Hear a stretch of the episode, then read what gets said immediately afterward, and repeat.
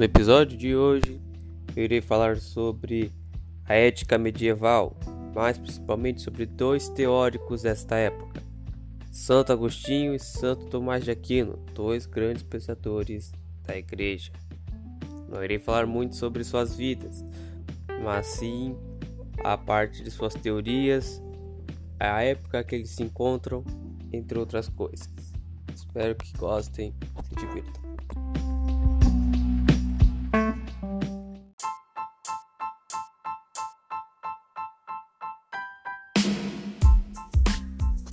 Bem, vamos começar pelo Santo Agostinho, ou Agostinho de Hipona, né, que é o seu nome de batismo. Nascido no ano 354 d.C. E, mo e morreu por volta do ano de 430. Ele baseou sua teoria na, no filósofo ateniense Platão, a teoria das ideias, que é a teoria dos dois mundos, do mundo inteligível e a do mundo sensível, que Agostinho pega essa ideia e catequiza, entre aspas, e transforma o mundo inteligível no mundo de Deus e o mundo sensível no mundo dos homens, principalmente para separar isso, porque o homem não pode chegar ao mundo de Deus, porque o homem é um ser errático, um ser imperfeito, já Deus é um ser perfeito, sem falhas. Continuando, uma das teorias definidas por ele é a teoria do livre-arbítrio, que, em poucas palavras, é, é o direito de escolha do ser humano sem o, a mão de Deus em cima. Mas lembrando que o ser humano é um ser falho, ou seja, o ser humano é vulnerável à maldade, pois a maldade vem do poder de escolha. Se um ser humano escolhe ser mal, é por ele mesmo, porque a maldade, segundo Santo Agostinho, não vem de Deus. Agora, uma coisa que tem a ver com este filósofo é a época que ele está, né? A época que ele se encontra é a época que os filósofos chamam de época patrística. O que seria essa época? A época patrística é a época em que a igreja não está consolidada, ela busca uma expansão. A igreja não está no ápice que ela está a partir dos anos seguintes que vem.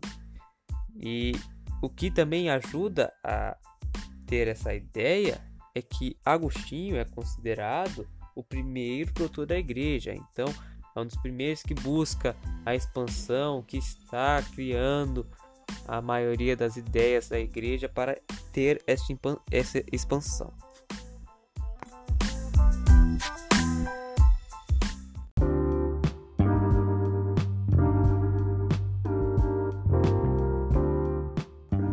Bem, agora avançando um pouco no tempo, nós estamos entre os anos de 1225 e 1274, ano de nascimento e morte de nosso segundo filósofo hoje, que é Santo Tomás de Aquino. Ele baseia a sua teoria na teoria de Aristóteles, né, que seria a teoria das quatro ideias, que é a da causa material, da causa formal, da causa eficiente e da causa final.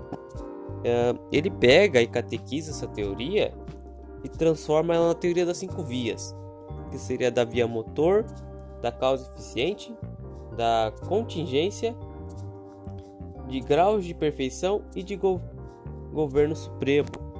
Resumindo as cinco vias, todas falam o quanto Deus é superior a nós. Superior não, seria como Deus criou todos nós.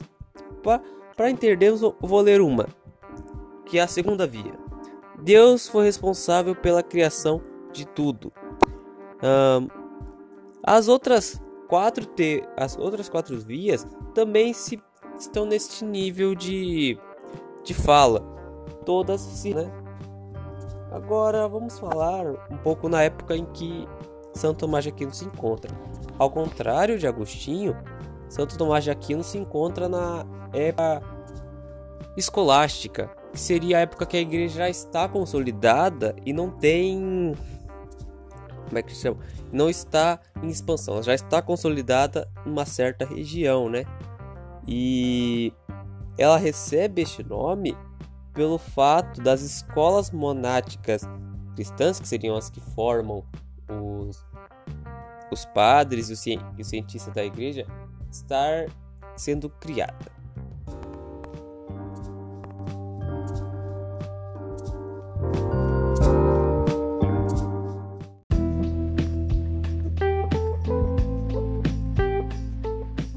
Bem, este foi o nosso vídeo sobre ética medieval que tratava sobre os dois grandes filósofos da Idade Média, Santo Agostinho e São Tomás de Aquino. Espero que tenham gostado e até a próxima.